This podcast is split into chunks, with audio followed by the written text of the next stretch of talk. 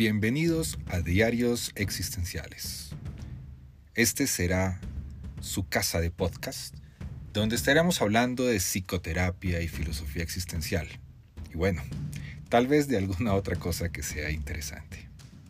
Soy Juan Pablo Díaz del Castillo, psicólogo y publicista colombiano, y espero que me acompañen, más bien, que nos acompañemos en este camino. Bienvenidos.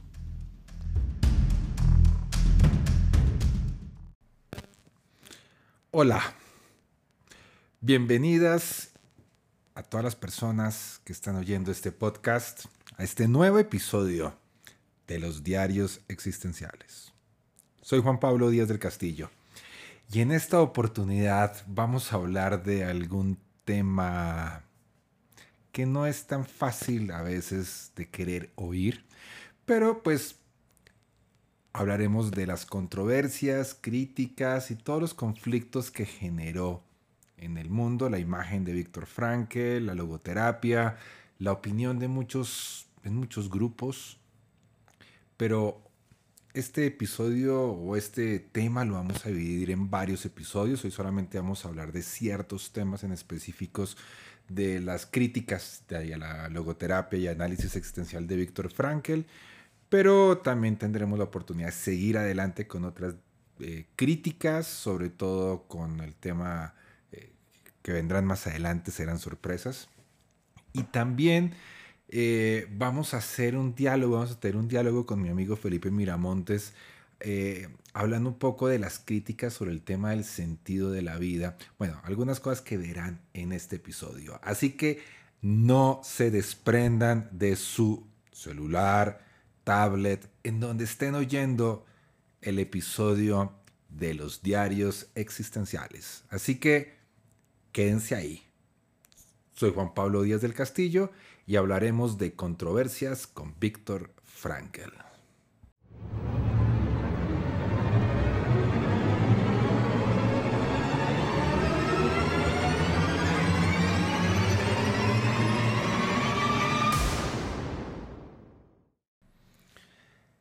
Tal vez para muchas personas eh, la imagen de Víctor Frankel es una imagen bastante icónica, bastante glorificada y de cierta manera ha sido tal vez uno de los grandes problemas que ha tenido la, la difusión de la logoterapia y análisis existencial.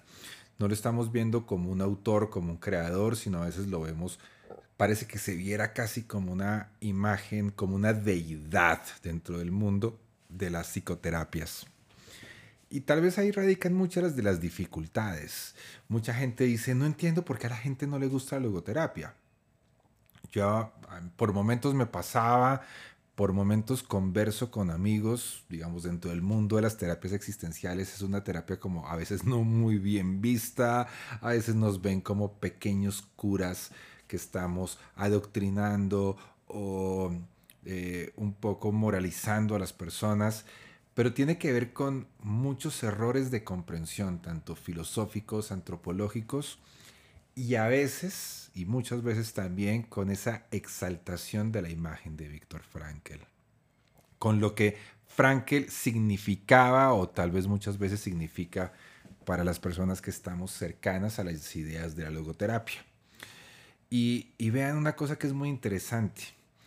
Un amigo de Frankel, Robin Goodenough, él solía decir o definir a Frankel de cierta manera. Decía algo así como que era una gran persona que tenía, que tenía constantemente una corte de muñecas que le mordisqueaban los talones. Aunque se refería a la gente que iba por él por motivos insignificantes o con argumentos insignificantes, Frankel sobrevivió a otros enemigos personales mucho más poderosos. Pero siempre había gente que estaba ahí detrás o contra él. Y hablaremos un poco de, eso, ¿no?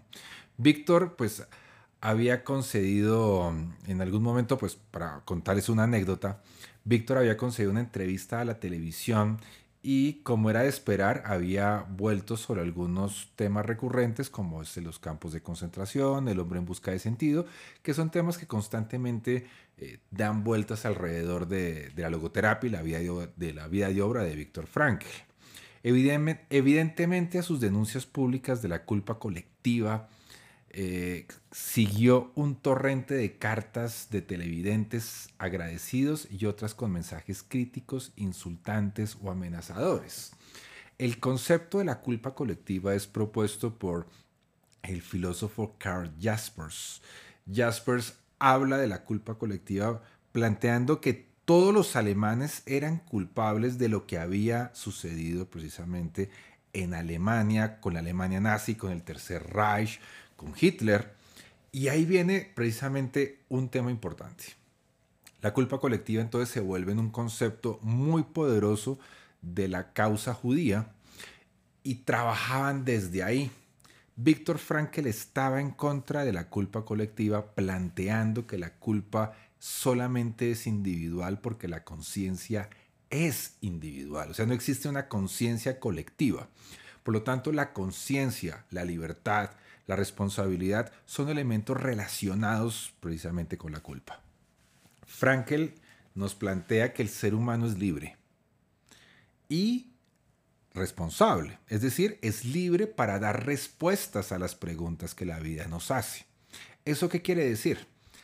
La palabra responsabilidad en logoterapia tiene una connotación de dar respuestas a las preguntas, que es una de las acepciones que existen sobre la palabra responsabilidad, porque no es la única.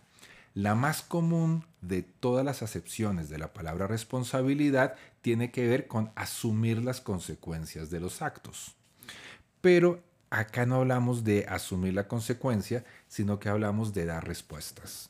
Por lo tanto, Solo una persona que es libre y que puede responder a las preguntas de la vida puede equivocarse en su respuesta por su actuar libremente. Puede cometer un error, puede actuar en contra del sentido, en contra de los valores, como cualquier ser humano. Es decir, el sentido, el, descubrir un sentido, descubrir los valores, no nos hace eh, un camino de no errores. Lo, lo humano nos hace que podemos decidir en contra del sentido y la experiencia que tenemos cuando no eh, decidimos en contra del sentido se llama culpa. Y la culpa es individual, es personal, no puede ser colectiva. Y ahí viene una de las grandes críticas. Frankel también le agregaba ese elemento y es solamente aquellas personas que hubieran podido estar en ese momento y haber actuado de una manera diferente, poder realmente atreverse a decir algo contra las personas que estuvieron en esa época.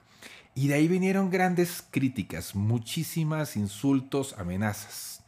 Precisamente la, noche posterior a la entrevista, Frankel, alguien, perdón, alguien logró acceder al edificio de Marianganase donde vivían Víctor y Eli. Por la noche, Eli descubrió que había pintada una esvástica en su puerta estaba hecha con heces. Eli se puso unos guantes de goma y limpió y desinfectó la puerta.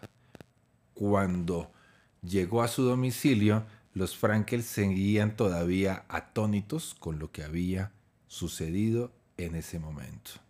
Ellos dijeron, no hayamos visto algo así desde el año 1945. Con todo y esto, Víctor señalaba rápidamente que el incidente de la esvástica era cobarde y cuando menos con los estantes del holocausto era algo trivial, puesto que nadie había sido arrestado o no se sabe jamás de los intentos por intimidar a los Frankel a lo largo de los años si habían sido obras de grupos organizados de extremistas o de un par de canallas políticos o de alguna persona maliciosa o de personas simplemente desquiciadas. Sea como fuere, lo que sigue a continuación no tiene como objetivo implicar a nadie en la comisión de actos vergonzosos contra los Frankel, sino simplemente hablar de algunos comportamientos que habían hacia la familia Frankel. Recordemos que la controversia del conflicto per se no eran nada nuevo para Víctor.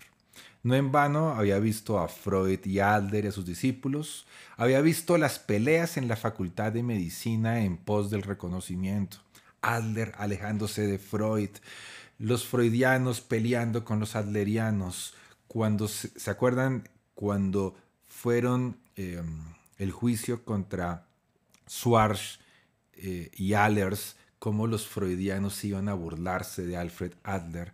Bueno, era parte de lo que sucedía. Por ejemplo, en Colombia, en la Universidad Nacional, que fue la primera facultad de psicología en Colombia, las peleas entre psicoanalistas y conductistas, como si existiera una sola verdad. Ese es un tema que es interesante para revisar. Entonces Frankel está acostumbrado a esas, disputas, había crecido entre las fracciones de la comunidad judía y había asistido a las constantes refriegas políticas que se producen en una gran ciudad, sobre todo después de la Primera Guerra Mundial, cuando Austria deja de ser, o sea, desaparece el imperio austrohúngaro, Austria se convierte en una república y empiezan a, decidir cómo se van a gobernar. entonces era parte de, del constante. Cuando el holocausto ya era historia, Víctor había visto hasta dónde pueden llegar el odio entre los humanos y el conflicto. Aunque Víctor esperaba que la crítica bien intencionada llegaría a la logoterapia de alguna manera u otra, como había hecho con el psicoanálisis, le esperaban no pocas sorpresas, porque no solamente hubo críticas profesionales, académicas, sino también personales. Él tuvo que responder a las críticas contra sus ideas con una defensa razonada, aunque desprovista de pasión en ocasiones por escrito, si bien le encantaba bajar a la arena del debate cara a cara. Prefería dedicar a quienes le atacaban personalmente, incluso hasta el punto de calumnia, un silencio estoico. Y ante todo, suerte de actos extraños como las siempre anónimas amenazas de muerte por correo o telefónicas. Optó, optó por seguir su camino. Los Frankel denunciaron todos estos incidentes a las autoridades, aunque se negaron a aceptar la protección policial que les habían ofrecido en algunos momentos. La familia no era ajena a las ideas. Gaby, su hija menor, oía las disputas o las discusiones sobre lo que sucedían, sobre los correos, las llamadas, los visitantes, ya que un poco la vida familiar de los Frankel se vio mezclada con, con el desarrollo académico de la logoterapia. A veces, muchas veces, personas solamente sonaba el timbre, el, llamado a la puerta, y Frankel los recibía, podían conversar, tener conversaciones apasionadas, a veces de apoyo, a veces de no apoyo, pero se había convertido el apartamento de ellos en un centro neurálgico de logoterapia. Y pues eran parte de, la vida. Y muchas veces eh, la hija oía eso y pensaba que los grandes enemigos de Frankel eran los psicoanalistas, cuando realmente eran discusiones académicas, por lo general sino que habían otros enemigos. Y a veces ella temía por la vida de su padre. Pero bueno, ¿cuál era la oposición de los freudianos?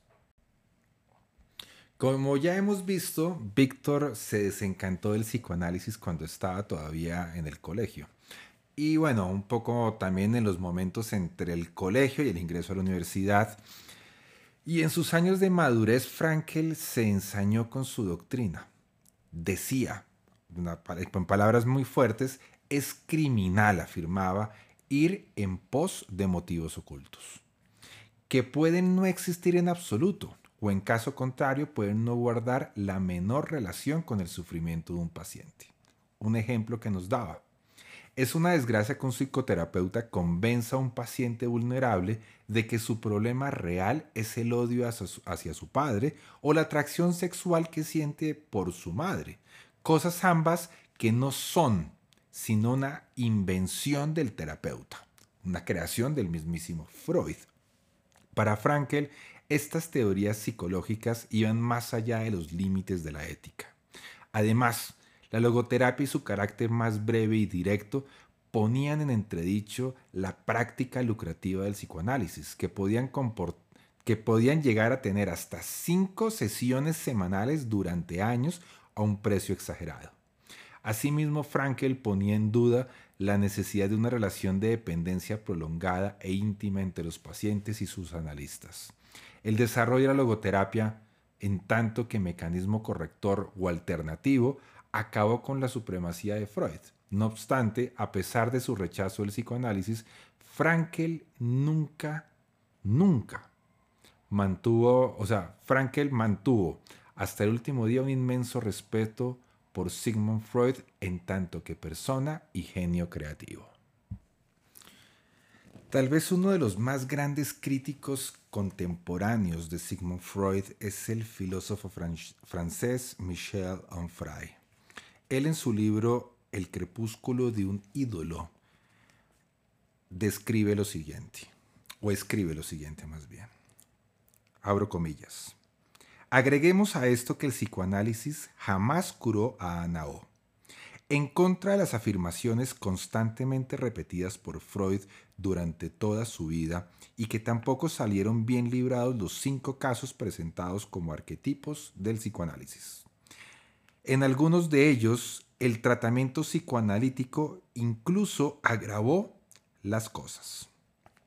Leamos para convencernos las confidencias de un Sergei Pankekov, el famoso hombre de los lobos, presuntamente curado por Freud, muerto en 1979 a los 92 años, después de haber sido psicoanalizado durante siete décadas por un total de 10 analistas.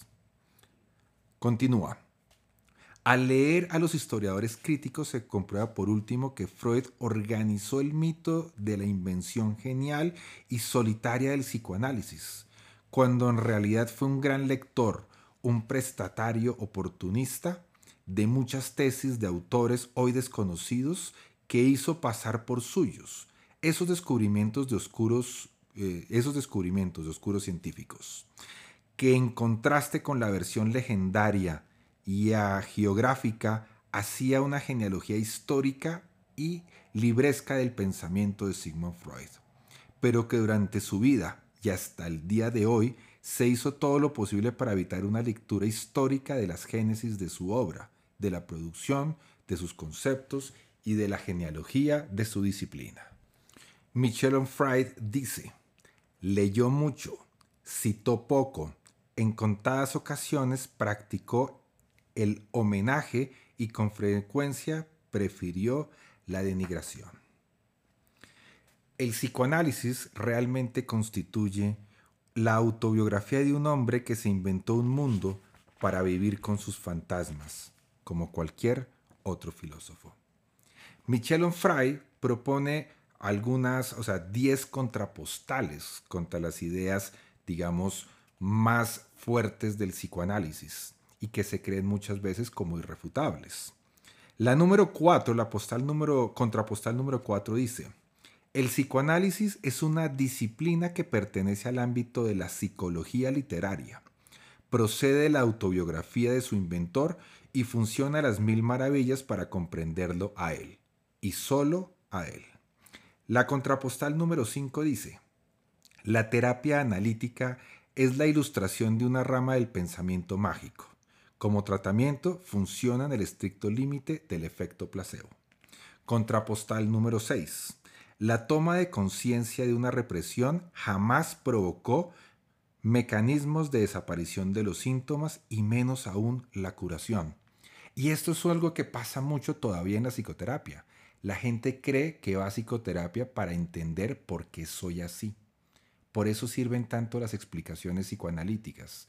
Por una fijación oral, por un complejo de Edipo, porque la luna está en retrógrado, etcétera, etcétera. O sea, las explicaciones a las personas siempre las buscan. La psicoterapia, digamos, de orientación existencial o comprensiva, no busca las explicaciones, sino la comprensión hacia el futuro, precisamente buscando la transformación de la persona, haciéndose dueña y responsable de su existencia y no convirtiendo una explicación en una justificación.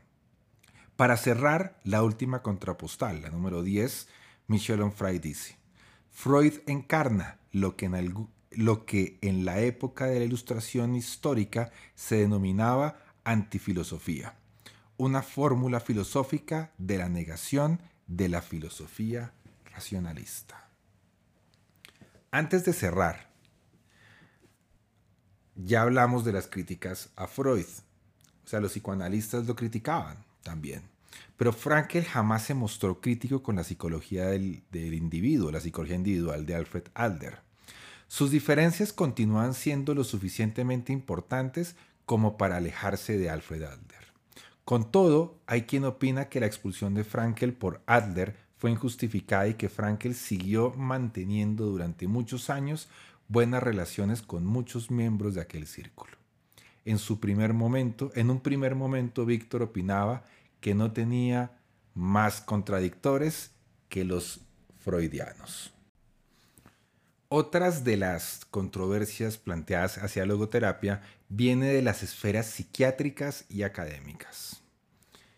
Y los círculos psiquiátricos y neurológicos de Viena, donde los freudianos no eran mayoría, Frankel siguió topándose con cierta resistencia por parte de algunos colegas. En el seno de la Universidad de Viena, las contribuciones de Freud y Adler solían ser rechazadas por ser consideradas científicas. La psicoterapia tenía la puerta cerrada prácticamente. En el caso de Freud, sus ideas especialmente en torno al, a lo sexual habían ofendido incluso a los, incluso a los intelectuales de la Viena victoriana. Otras cosas que se le reprochaban están relacionadas con su estilo personal, su obstinada ambición, su intransigencia, el amplio reconocimiento del que gozaba y sus raíces judías. En el, en el caso de Frankel, salvo por los motivos ofensivos, esos mismos factores pudieron perjudicarle académicamente.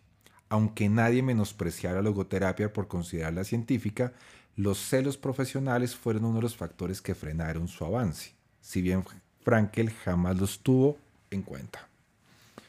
El profesor Hans Hoff nacido en el año 1897 y, murió en 1969, fue una figura médica fundamental en la Viena de la posguerra.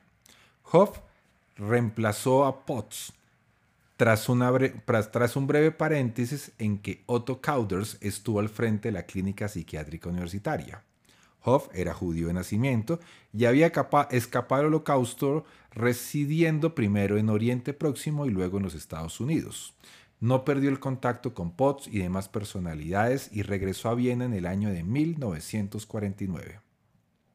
Feliz con su ascenso a catedrático y jefe de psiquiatría, Hobb se convirtió en una de las figuras más importantes de la Facultad de Medicina y sobre todo del Departamento de Neurología se, se generó, creó una sólida reputación y tenía pacientes que viajaban hasta del Oriente Próximo, los Estados Unidos y otros lugares del mundo para tratarse con él.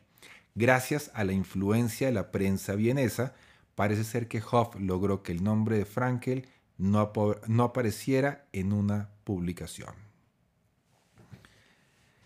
Según contaba un amigo de Víctor, que formaba parte del círculo íntimo de la clínica psiquiátrica, el protocolo mandaba que durante las reuniones de personal se estilaba, se, debería uno reír cada vez que aparecía el nombre de Frankel. De hecho, a pesar de la expansión de Hoff por el imperio psiquiátrico, jamás hubo una sola, un solo puesto para Frankel. Aunque Hoff no dejaba, poner en marcha nuevos no dejaba de poner en marcha nuevos departamentos, según los rumores, uno cada mes, siempre ponía al frente de ellos a uno de los suyos. Por ejemplo, Hans Kropp, un psicoanalista respetado y sin prejuicios y con un cierto gusto por la investigación. Se convirtió en el responsable del nuevo departamento de medicina psicosomática. Otra unidad innovadora estaba dedicada a la atención psiquiátrica de los niños y los jóvenes, y Hoff colocó allí a Walter Spiel, hijo de Oscar Spiel, uno de los discípulos más eficaces y, más cercanos de Adler. Pero dense cuenta de algo que es importante. El departamento de psiquiatría se quedó dentro de psiquiatría y neurología. Por lo tanto, la psiquiatría seguía siendo parte de lo neurológico, de lo anatómico, de lo genético y no tanto en lo psicoterapéutico. Todavía la psicoterapia no se había abierto tanto camino como uno creería y estamos hablando ya casi de los años 50. Continuemos. Si bien Hoff siempre mostraba una actitud amistosa con Frankel en público, es posible que fuera el único que se opuso a que Frankel fuera ascendido a catedrático en la universidad, aunque el rector de la universidad respaldaba siempre dicho nombramiento. No obstante, Frankel tenía la impresión de que Hoff jamás se había portado mal con él, e insistió en que no era su enemigo, ni en sentido científico ni en ningún otro. Dado que el interés de Hoff era la neurología, apenas le interesaba la psicoterapia y no hizo nada para entenderla, a pesar de que la psiquiatría y la neurología seguían estando en boga, pero la psicoterapia todavía era vista como algo aparte. Durante muchos años y todavía en pleno siglo XXI, en el año 2022, para muchos psiquiatras, los psicoterapeutas simplemente son asistentes de psiquiatría. Continuando, hablemos de Gisser Gutmann. Era el responsable del Departamento de Psicología de la Universidad de Viena. Comparte la opinión de que a fin de cuentas fue beneficioso para Frankel que no lo ascendieran a catedrático.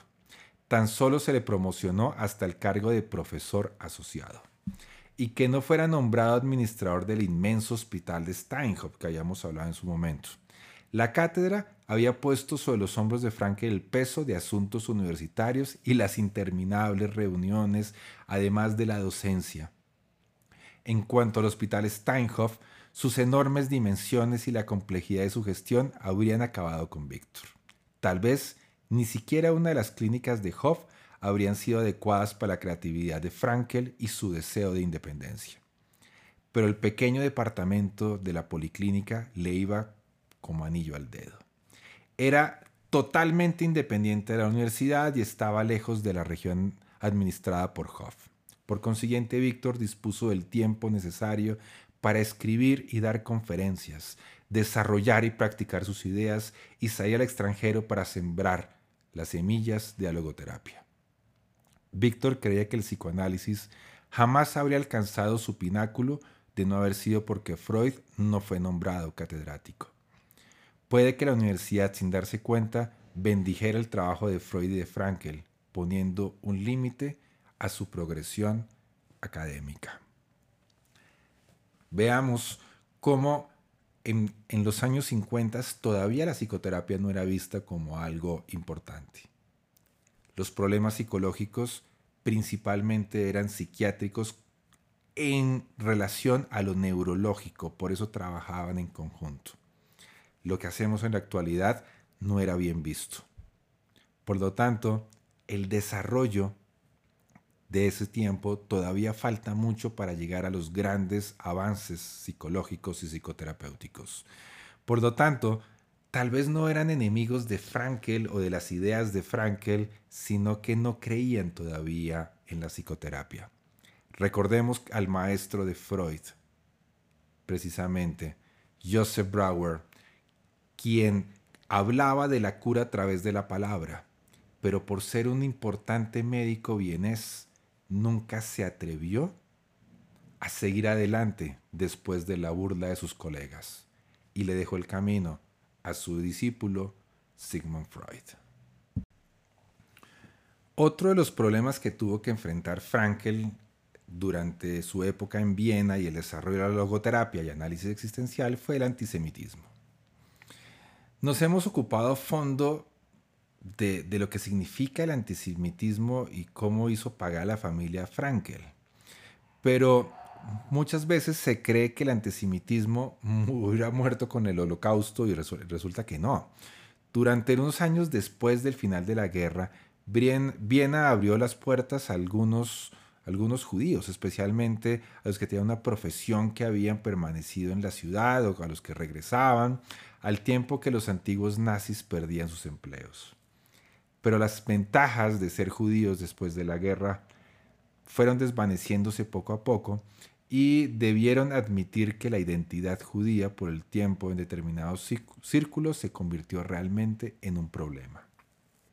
Todos sabemos que el antisemitismo no murió con Hitler, sino que ha permanecido con vida en muchos lugares, especialmente en Austria y Alemania. Si bien la ley prohíbe las manifestaciones públicas y la gente se burla, que la gente se burle, cuando menos en público, de las menciones eh, informales.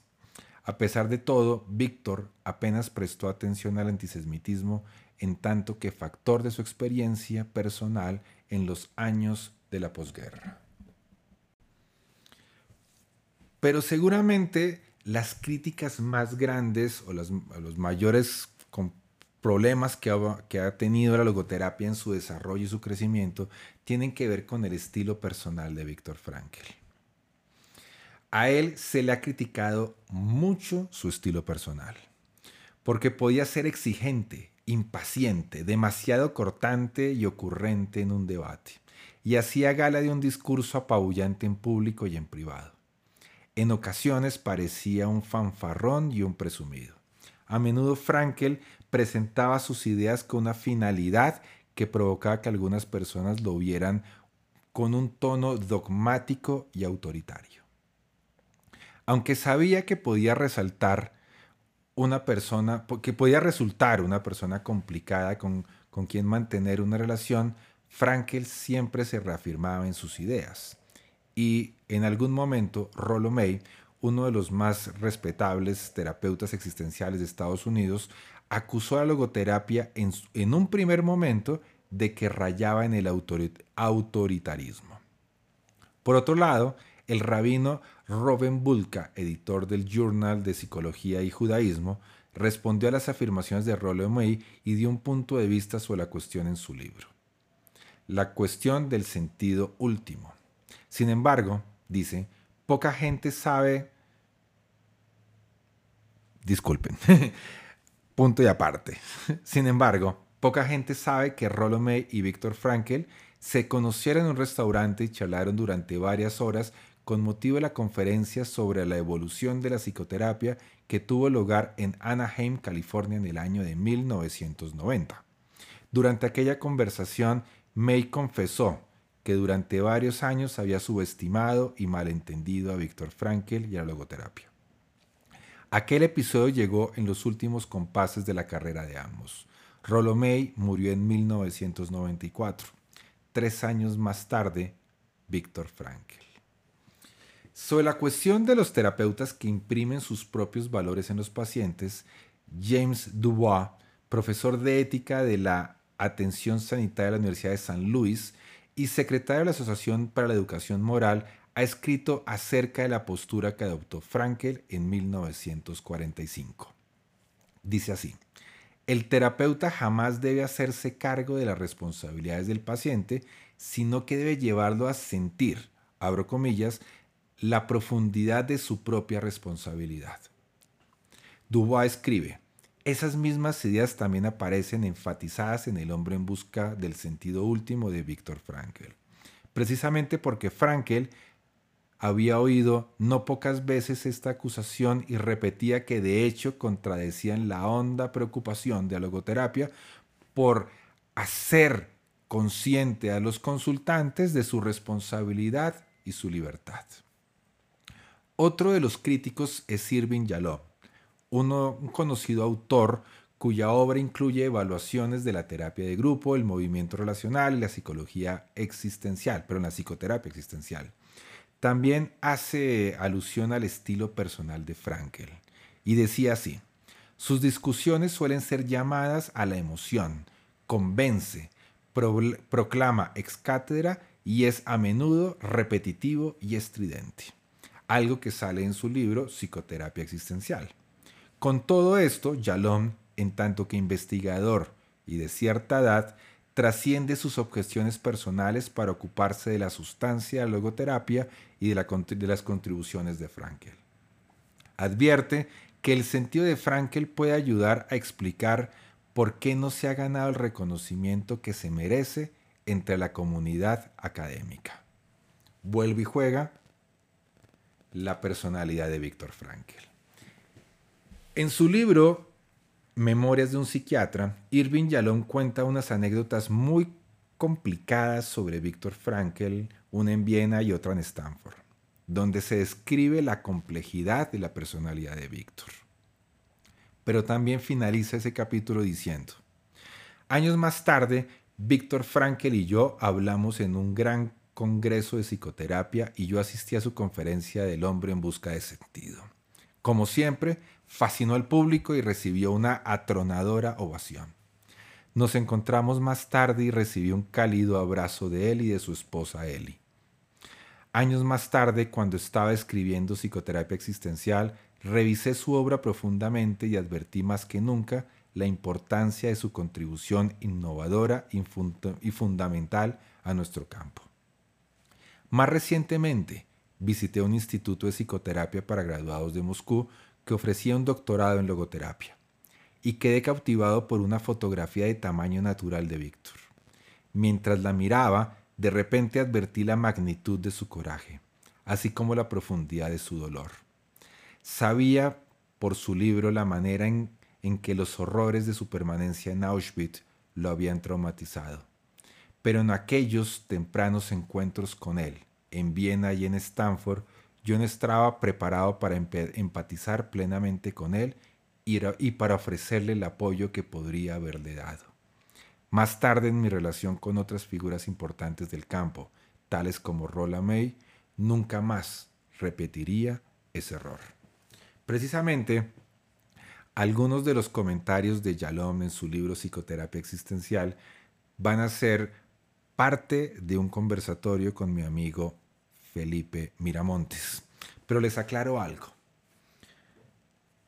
Muchas veces las personas que trabajamos desde la logoterapia afirmamos que la vida tiene sentido. Pero cuando se dice que la vida tiene sentido, lo decimos de una manera secundaria. ¿Qué quiero decir con esto? La vida de por sí no tiene sentido. Porque si la vida tuviera sentido, tuviera una lógica y un orden, y no pasaría lo que pasa, digamos, de cierta manera. Si tuviera un sentido, tendría que tener una conciencia superior a ella. Por lo tanto, como no hay una conciencia superior a ella, a, pesar, solamente lo pensaría si hoy un Dios creador, desde las ideas religiosas, se comprendería de esa manera. Pero como esto es a religioso, para poder trabajar con personas creyentes y no creyentes, la vida no tiene sentido. Por lo tanto, la vida o lo que planteamos en la logoterapia es que yo sí puedo descubrir sentido en la vida a través de la realización de valores. Y como descubro sentido en la vida, puedo garantizar que la vida tiene sentido pero que yo descubrí sentido en la vida, no que la vida tiene un sentido o que algo ha creado un sentido el que yo debo descubrir. Porque ahí estaríamos hablando de temas diferentes. En, ese, en esa discusión, precisamente, es donde la gente confunde muchas veces a la logoterapia como una moralización, como imponer un sentido, cuando realmente vamos mucho más allá. Continuando, podemos decir que desde la humanidad, Frankel era paradójicamente dogmático y abierto, estridente y gracioso. Giselberg Goodman dijo que Frankel podía ser un ángel, un milagro de tolerancia. Un ángel, un milagro de tolerancia, pero que de vez en cuando lanzaba dardos a sus oponentes. Y Frankel era capaz de proscribir a quien a sus ojos menospreciaba la logoterapia. Además del estilo imperial de la Viena de Freud frente a la democracia de Zurich de Jung, por ejemplo, hay otro aspecto del estilo personal de Freud que puede ser muy útil para comprender a Frankel. Nadie discute que Freud fuera un genio creativo, ni el enorme impacto que haya tenido en la cultura occidental, aunque la fama y la influencia de Frankel no se acercan ni mucho menos a la de Freud, no, he conocido a nadie que niegue la capacidad creativa de Frankel. Incluso sus críticos parecen coincidir en este punto. y a la obra de Howard Gardner de la Universidad de Harvard es de gran utilidad a la hora de estudiar las maneras de comportarse de personas extraordinariamente creativas, sobre todo a través de lo que denomina la anatomía de la creatividad. Gardner ha estudiado a personas que han tenido un impacto innegable en sus propios ámbitos y en la sociedad, en el mundo del arte y de la literatura, a Picasso, Stravinsky, T.S. Eliot, a Martha Graham, en la ciencia y las relaciones humanas, a Einstein, a Gandhi y a Freud. Advierte que estos personajes, patrones de personalidad, de motivación y de relaciones sociales, están absortos en su trabajo creativo y de menor mayor grado de conflicto y de menor a mayor grado de conflicto.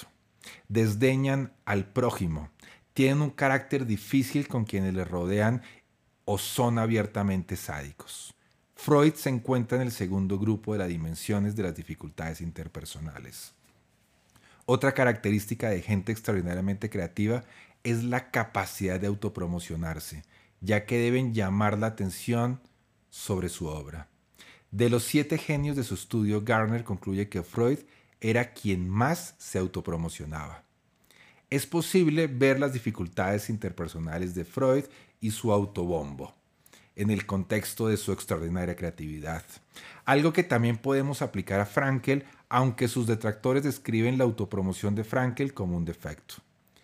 Pero de lo que se trata aquí no es de eliminar la responsabilidad de Freud o Frankel sobre su comportamiento, sino de apuntar sin más alguna de las peculiaridades que parecen caracterizar a gente extraordinariamente creativa. Puede consternarnos la conducta de un genio en concreto sin que hayamos reconocido las líneas de comportamiento que pueden ser normales en personas con dones extraordinariamente creativos. La mayoría, la mayoría de nosotras jamás ha conocido un genio de verdad. Si por casualidad llegamos a toparnos con uno, es posible que nos resulte difícil razonarnos con esa persona. Garner, en su investigación biográfica, intenta entender los factores comunes entre gente con una creatividad asombrosa. Frankel, de cierta manera, podríamos decir, nos dice precisamente en su libro, en esta biografía de La llamada de la vida, que encaja en las paradojas de Gardner. Víctor podía ser incluso al mismo tiempo estridente y tolerante, el centro de atención y al momento de desaparecer una persona muy dura, pero a la vez muy humana y comprensiva. Víctor Frankel no deja de ser un ser humano. Y eso es uno de los elementos más importantes para poder permitirnos discutir, dudar o, por qué no, controvertir la obra de Víctor Frankel.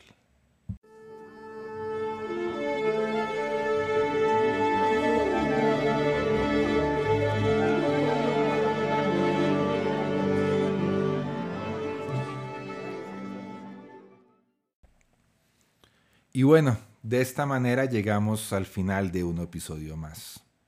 Podemos comprender en parte algunas de las críticas a Víctor a través de eh, los problemas, temas académicos, de cuando en esa época se le da más importancia todavía a lo neurológico, a lo psiquiátrico que a lo psicoterapéutico. Las críticas por ser, eh, oponerse precisamente a la culpa colectiva las críticas del antisemitismo, también las dificultades de la personalidad como un ser humano. Yo creo que es importante ver a Víctor como una persona, como un ser humano, y no elevarlo al nivel de una deidad. Y es parte de lo que busco de cierta manera con este podcast. Poderlo ver como más como una persona. Como una persona con errores, con personalidad difícil, con aciertos, con romanticismo, con genialidades, pero como una persona. Y aquí estamos para poder ver al ser humano en Víctor Frankl. Mi nombre es Juan Pablo Díaz del Castillo y desde los micrófonos de los diarios existenciales les digo muchas gracias por acompañarme. mejor. Muchas gracias por acompañarnos.